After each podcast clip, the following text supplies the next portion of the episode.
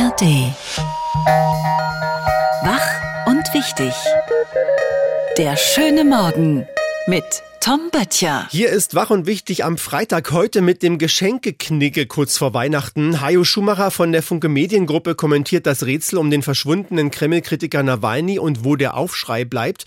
In der Tagesvorschau gibt es den Geburtstag von dem, dessen Namen man nicht sagen darf, außer Marco Seifert, der traut sich das. Und wir beginnen im Weihnachtsgeschäft und in den Läden.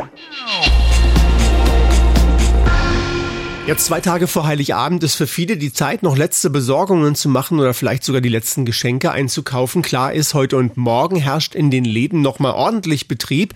Ja, ausgerechnet jetzt hat die Gewerkschaft Verdi die Beschäftigten des Einzelhandels im Tarifkonflikt mit den Handelsunternehmen zum vorweihnachtlichen Streik aufgerufen für uns wirklich vollkommen unverständlich, wie die Gewerkschaft den Handel in der Region torpediert in dieser krisenhaften Situation äh, mit der Konsumzurückhaltung, die wir momentan erleben. Da muss man auch mal klar sagen, das sind mit die umsatzstärksten Tage, die wir im Jahr haben. Soweit der Geschäftsführer des Handelsverbands Berlin-Brandenburg, Philipp Haferkamp. Wir sprechen jetzt mit der Verdi-Verhandlungsführerin im aktuellen Tarifkonflikt. Guten Morgen, Conny Weißbach. Schönen guten Morgen. Guten Morgen. Durch Ihren Streik kaufen ja dann noch mehr Menschen online ihre Weihnachtsgeschenke. Warum der Streik denn ausgerechnet jetzt? damit auch zukünftig noch VerkäuferInnen äh, im Laden stehen und Informationen und Beratung überhaupt gewährleisten können. Keine der Beschäftigten im Handel hat sich die Streiks im Weihnachtsgeschäft äh, gewünscht. Diejenigen, die im Handel jetzt noch arbeiten, muss man fast so dramatisch sagen, sind diejenigen, die den Job absolut mit Herzblut machen. Denn die Lage finanziell ist so dramatisch, dass äh, viele schon einen Zweitjob haben äh, dazu muss man wissen, dass gerade im Einzelhandel äh, die unfreiwillige Teilzeitquote enorm hoch ist. Also wir haben in Brandenburg zum Beispiel eine Teilzeitquote von 65 Prozent und die meisten von denen, die allermeisten, würden gerne mehr arbeiten. Es gibt aber keine Verträge mit mehr Stunden. Äh, und das macht die Unternehmen sehr flexibel, mhm. bringt die Beschäftigten aber in die Lage, dass sie massenhaft abwandern, abgeworben werden. Wir kennen das, glaube ich, auch als Kundin äh, überall Verstärkung gesucht. Wir suchen mhm. VerkäuferInnen. Das heißt, äh, da geht es wirklich um die wirtschaftliche Existenz. Der Handelsverband hat jetzt gelassen auf den Streik reagiert. Die Kunden dürften voraussichtlich kaum etwas bemerken, hat Hauptgeschäftsführer Nils Busch-Petersen hier im RBB gesagt. Sind Sie da so ein zahnloser Tiger und außer dass irgendwo mal eine Kasse weniger offen ist als sonst, merkt niemand etwas von diesem Streik? Wir hatten noch nie eine so große Streikbeteiligung in einer Entgeltrunde. Und äh, die Unternehmen sind nicht alle tarifgebunden. Also auch bei Rewe und Edeka, den großen äh, Lebensmittelketten, die wir kennen, äh, ist es so, dass äh, immer wenn wir in der Regel so einen Namen da lesen, Herr Fromm, Frau Özgür, ich weiß es nicht, äh, also die großen Letter des Einzelhändlers, dann sind die unternehmensseitig nicht tarifgebunden. Und da gehört zur Wahrheit äh, natürlich, dass immer beide Seiten in einem Tarifvertrag, ist ja ein ganz normaler Vertrag, braucht zwei Parteien. Das heißt, da ist die Tarifbindung bei den Unternehmen relativ gering. Das heißt, nicht jeder Rewe, nicht jeder Edeka-Markt kann überhaupt zum Streik aufgerufen werden. Fakt ist, äh, dass wir ziemlich viele Auswirkungen gespürt haben äh, insbesondere, dass Sachen gefehlt haben, Bedientheken geschlossen worden sind, bei IKEA das Kundenservice nicht läuft, äh, dass ist etwas, was die Beschäftigten wirklich nicht wollen. Aber es ist ein Alarmsignal, um zu sagen, sonst können wir uns diesen Job hier nicht mehr leisten. Und Wenn leider sind die Auswirkungen ziemlich massiv. Ich will noch eine Sache sagen. Natürlich ist es möglich, auch Sie und ich äh, könnten mal so hilfsweise äh, auf der Ladenfläche äh, stehen für einen Tag. Das heißt, da wird alles angeheuert, äh, auch aus den nächsten, also die Vorgesetzten äh, oder Leute werden versetzt, was äh, sozusagen irgendwie bereit ist. Fakt ist aber auch, dass sich dann äh, Bestellungen nicht gemacht werden, nicht disponiert wird, nicht verräumt wird. Also es kommt schon zu größeren Turbulenzen. Verdi fordert für den Einzelhandel 2,50 Euro mehr pro Stunde. Die Arbeitgeber bieten 1,04 Euro an. Bei solchen Konflikten muss ja immer ein Kompromiss gefunden werden. Könnte man jetzt ausrechnen? Trifft man sich in der Mitte am Ende? Wir müssen ja erstmal wieder an den Verhandlungstisch kommen. Wir haben jetzt die große Hoffnung, dass das am 28.12. in Hamburg geschieht äh, und es endlich ein annehmbares Angebot gibt. Und zwar ein Angebot, was die Menschen im Handel hält und was auch sozusagen vollumfänglich ist. Wir haben nämlich so eine interessante Tendenz, dass gewisse Unternehmen gerne sagen würden, der Tarif, der ist so niedrig, wir zahlen sehr viel mehr Geld. Äh, das Problem an solchen Extrazahlungen ist, dass sie erstens unsicher sind und den Menschen keine planbare Zukunft, also kann ich mir die Wohnung noch leisten in sechs Monaten oder in einem Jahr, bietet. Und zum Zweiten äh, verschleiert es auch, dass hier Leute wirklich für sich selber aufstehen. Das sind die Beschäftigten selber, die sagen, wir können so nicht mehr mhm. arbeiten, wir wollen aber im Handel bleiben. Und der stationäre Handel hat nur eine Chance, wenn da auch ab und zu ein Mensch ist, der mich beraten kann. Über den noch bis morgen andauernden Streik im Einzelhandel haben wir mit der Verdi-Verhandlungsführerin im aktuellen Tarifkonflikt gesprochen und auch gelernt, dass es nicht nur um bessere Löhne geht, sondern auch um andere, um feste Verträge. Vielen Dank, Conny Weißbach.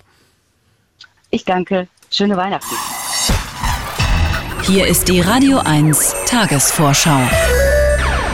Heute ist Freitag, der 22. Dezember 2023 und Grund zum Feiern hat ein britischer Schauspieler und Regisseur. Er hat in mehr als 60 Filmen mitgespielt, darunter viele Welterfolge. Er war der Bösewicht Voldemort in Harry Potter. Der Junge, der überlebt hat. Komm her und stirb. Ja, sympathisch. Seit 2012 spielt er in James Bond-Filmen den M. Sie hatten keine Befugnis. Keine.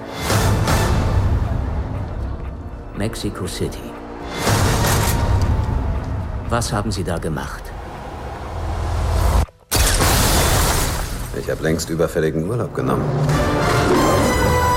herrlich. Er war für seine Hauptrolle in Der englische Patient und für seine Nebenrolle in Schindlers Liste für den Oscar nominiert. Heute wird Ralph Fiennes 61 Jahre alt. Daran kommen Sie nicht vorbei. An der Wintersonnenwende, das bedeutet, dass bei uns auf der Nordhalbkugel heute der kürzeste Tag des Jahres ist. Um 4.27 Uhr hatte die Sonne ihren tiefsten Punkt an der Himmelskugel erreicht. Dies markiert den astronomischen Winteranfang. Damit Juhu. erleben wir die längste Nacht und den kürzesten Tag des Jahres. Mhm. Ja, auf der Südhalbkugel hingegen leuchtet die Sonne so stark wie sonst nie. In Australien, Südafrika und Südamerika beginnt der Sommer. Für uns heißt das aber auch, ab morgen werden die Tage dann wieder länger. Juhu fast direkt vor ihrer Haustür. Veranstaltet Frank Zander seine 29. Weihnachtsfeier für Obdachlose und Bedürftige. Seit 1995, damals war Frankie 53 Jahre alt, lädt er mit seiner Familie und mit der Unterstützung von Freunden, Sponsoren und ehrenamtlichen Helferinnen und Helfern Tausende von armen Menschen zu einem ganz besonderen Fest ein. In diesem Jahr findet die Feier mit Gänseessen zum ersten Mal seit Beginn der Corona-Pandemie wieder im Hotel Estrell statt. In den letzten drei Jahren wurden die Gäste mit einem Foodtruck versorgt. Frank Zander selbst lag zuletzt im Krankenhaus. Der 81-Jährige ist inzwischen wieder zu Hause, kann selbst aber heute nicht dabei sein und wird stattdessen eine Videobotschaft schicken. Nur auf Radio 1 gibt es eine ganz besondere Ausgabe unserer Sendung Soundcheck. Normalerweise besprechen immer am Freitag zwischen 21 und 23 Uhr unsere Musikkritikerinnen und Kritiker vier Alben, die am selben Tag erschienen sind. Das wird heute, zwei Tage vor Heiligabend, ganz anders sein. Heute wird nichts bewertet und kritisiert. Stattdessen erklingen Weihnachtslieder. Zur Sendung erwartet Moderator Thorsten Groß insgesamt sechs Gäste, darunter Podcaster und Fernsehmoderator Nils Buckelberg und auf keinen Fall vergessen. Heute werden in Jenschwalde Tränen fließen. Im Tagebau Jenschwalde steht die letzte Schicht an. Der Tagebau hat seit 47 Jahren Braunkohle für das Kraftwerk Jenschwalde geliefert. Heute wird er geschlossen. Die in Anspruch genommenen Flächen im östlichen Brandenburg werden in den kommenden Jahren rekultiviert. Mit dem sogenannten Schichtwechsel wird der Tagebau auf bergmännische Art beendet und den Beschäftigten gedankt. Unter anderem wird auch Brandenburgs SPD-Wirtschaftsminister Jörg Steinbach vor Ort sein. Das war die Radio 1 Tagesvorstellung. Warschau.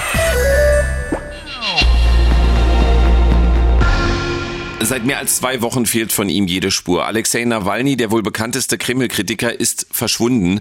Eigentlich sollte er sich aus der russischen Haft in ein Gericht zuschalten, erschien aber nicht. Ein Stromausfall hieß es erst, dann, dass er nicht mehr in der Strafkolonie IK6 sei. Die Sprecherin Nawalnys, Kira Jamisch, äußerte gegenüber dem ZDF einen Verdacht. Es kann sehr gut sein, dass man uns einfach nicht die Wahrheit sagt. Mir scheint, sie haben es sich zur Aufgabe gemacht, ihn zu verstecken und vorerst, zumindest für die aktuelle Zeit des Präsidenten, Präsidentschaftswahlkampfs zu isolieren, dass er seine Anhänger nicht gegen Putin organisiert und mobilisiert. 2020 war er noch in der Berliner Charité behandelt worden, nachdem versucht wurde, ihn mit dem Nervengift Novichok zu töten. Im Frühling dieses Jahres wurde Nawalny in Abwesenheit der Günter Wallraff Preis für Pressefreiheit und Menschenrechte verliehen. Eins ist klar. Der Freitagskommentar mit Hajo Schumacher. Er ist Chefkolumnist der Funke Mediengruppe. Guten Morgen, Hajo Schumacher.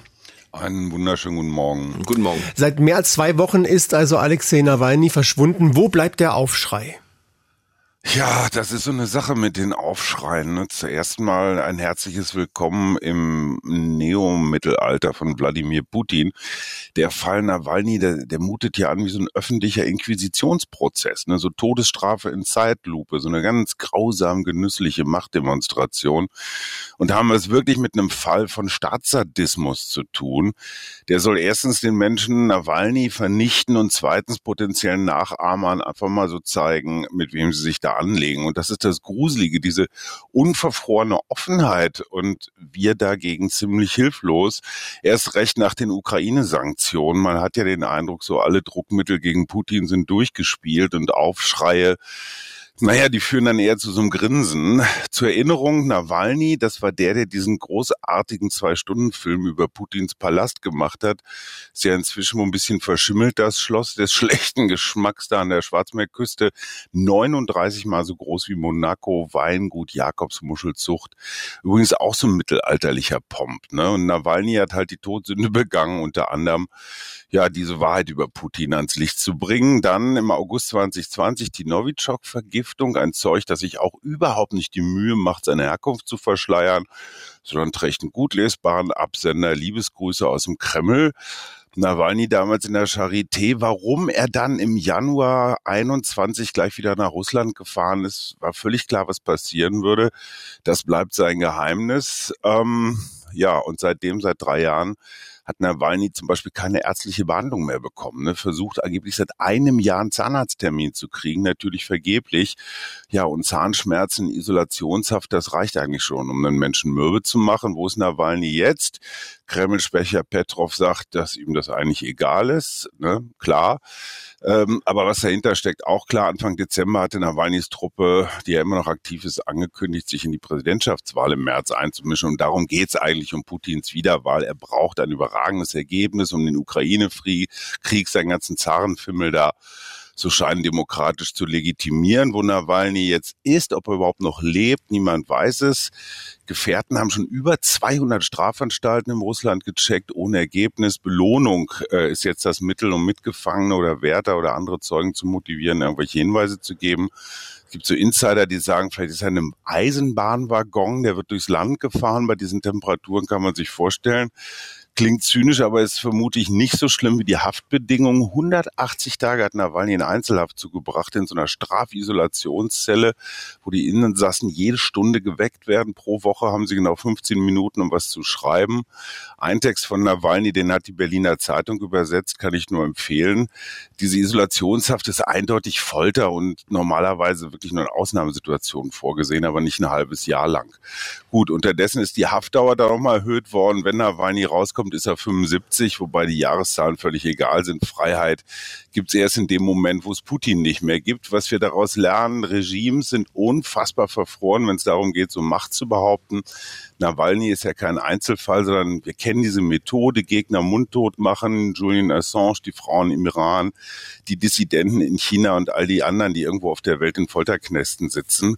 Ja, und wir hier in unseren warmen Weihnachtsstuben, uns bleibt nicht viel mehr, als diesen Menschen irgendwie zu zeigen. Und da sind wir beim Aufschrei, dass sie nicht vergessen sind. Jede Petition, jede Spende, jeder Brief, jeder Kommentar mag nicht viel bewirken, aber ist immer noch besser als nichts. Und ist am Rande auch ein deutlicher Hinweis, worum es gerade in der Ukraine geht. Wir wollen das Ausbreiten dieser dunklen Macht verhindern. Ne? Ähm, also wer Europa- oder demokratiefeindliche Parteien wählt, die Russland nahe sind, der sagt auch ganz klar zu diesem, klares Ja zu diesem Staatssadismus. Der Freitagskommentar mit Hajo Schumacher von der Funke Mediengruppe. Vielen Dank und schönes Weihnachten dann. Euch auch.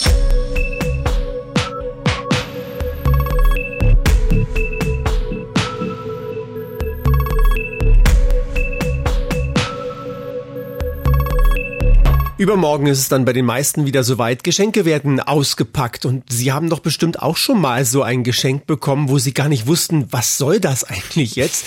Wie reagiere ich dann richtig? Ist es manchmal vielleicht besser, gar nicht zu schenken? Und, und wie freue ich mich richtig? All diese Fragen kann hoffentlich Linda Kaiser beantworten. Sie ist stellvertretende Vorsitzende der Deutschen Knigge-Gesellschaft. Guten Morgen, Frau Kaiser.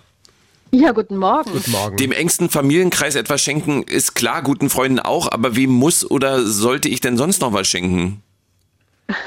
Muss oder soll sind sowieso, glaube ich, schon mal die falschen mhm. ähm, Vokabeln für das Schenken. Ich möchte jemandem etwas schenken, um jemandem eine Freude zu machen, egal ob Familie, Freunde, Nachbarn, Kollegen oder wer sonst so in meinem Dunstkreis unterwegs ist.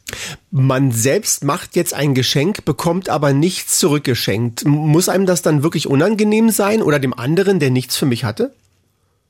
Oh, zunächst einmal Geschenke sind etwas Freiwilliges, etwas, was von Herzen kommt. Und wenn man das, wenn jemand das Bedürfnis hat, etwas zu schenken, dann ist das erstmal schön und da freuen sich beide Seiten drüber. Man muss nicht immer auch ein Geschenk zurückbekommen. Es ist natürlich schöner, wenn dann da auch was für, für, sie, für einen selber unterm Baum liegt. Hm. Da sagen Sie das von Herzen schenken. Kann man auch Geld oder einen Gutschein von Herzen schenken? Aber selbstverständlich, Geldgeschenke oder auch Gutscheine sind natürlich genauso herzliche Geschenke und meistens noch beliebter, weil man damit auch direkt was anfangen kann und nicht darüber wundert, hm, was ist das und was soll ich damit. Wie reagiere ich denn als Beschenkter am besten, wenn ein Geschenk dann nicht so richtig oder auch überhaupt nicht passt? Also zunächst mal kommt es da wirklich auf die innere Einstellung an. Wenn ich etwas bekomme, ist das erstmal was Gutes und darüber kann ich mich freuen. Und ob das Produkt dann tatsächlich gefällt, das ist erst der zweite Schritt. Und ähm, darüber macht man sich dann vielleicht im Nachhinein Gedanken. Und bitte, wenn es so ganz und gar nicht passt, bitte nur unter vier Augen und nicht direkt unterm Tannenbaum in Tränen ausbrechen und sagen, das gefällt mir nicht und das will ich nicht und ich will was anderes. Sie sehen Geschenke mit erhobenem Zeigefinger kritisch. Welche Beispiele gibt es denn da? Also Geschenke mit erhobenem Zeigefinger sind solche, die in irgendeiner Weise eine Botschaft haben. Also zum Beispiel die äh, Tante sonnengebräunt mit ganz vielen Falten, der man eine Antifaltencreme schenkt. Das bedeutet natürlich gleich, tu mal was für dein Aussehen und ist sicherlich das falsche Signal unterm Weihnachtsbaum. Ähm, da kann man vielleicht zu einem anderen Zeitpunkt anders rangehen oder es einfach so lassen, denn die Tante ist ja scheinbar glücklich mit ihrem Aussehen und ihrer Sonnenbräune. Ich schenke dir Zeit oder ich schenke dir Aufmerksamkeit. Wie anerkannt ist dieses eigentlich ja wertvollste Geschenk in unserer Gesellschaft? Ähm, Anerkennung und Aufmerksamkeit sind natürlich sehr anspruchsvolle Geschenke, weil das bedeutet, dass man nicht nur in dem Moment etwas übergibt, sondern über einen längeren Zeitraum eine, ja, ich sag mal, Leistung oder eine, eine Wertschätzung erbringt. Und das fällt vielen sehr, sehr schwer. Nur Weihnachten zu sagen, ähm, ich bin jetzt da, dann ist es eine punktuelle Geschichte von, sag ich mal, 24 Stunden, aber 365 Tage im Jahr für jemanden da zu sein und Anerkennung und Wertschätzung zu zeigen, das ist schon eine richtige Leistung und ein großes Geschenk, das wir uns vielleicht alle wünschen und an dem wir arbeiten sollten. Frau Kaiser, was Sie uns in den letzten vier Minuten erzählt haben, klingt alles so strahlend, so perfekt. Ist denn in Ihrer Geschenkelaufbahn schon mal was richtig schiefgegangen? Äh, ganz ehrlich, ähm, bestimmt einiges, aber ich kenne eigentlich nur Menschen, die sehr souverän damit umgehen können und ähm, die die gleiche Einstellung haben wie ich, dass es eben um das Zusammensein geht, um das menschliche Miteinander und nicht um die Ware, die da ausgetauscht wird. Linda Kaiser von der Deutschen Knicke-Gesellschaft darüber, wie man richtig schenkt. Vielen Dank, Frau Kaiser, und frohe Weihnachten. Ja, vielen Dank. Frohe Weihnachten auch für Sie. Dankeschön. Gute Zeit. Die Radio 1 Denkpause. Heute mit Monika Minder, Lyrikerin. Jeden Tag ein bisschen Liebe verschenken heißt jeden Tag ein bisschen Weihnachten haben. Ende der Denkpause. Das war's mit Wach und Wichtig für heute. Wir wünschen Ihnen frohe Weihnachten und bis bald. Wach und Wichtig. Der schöne Morgen. Montag bis Freitag immer ab 9. Mehr Radio 1 auf radio1.de und in der Radio 1 App.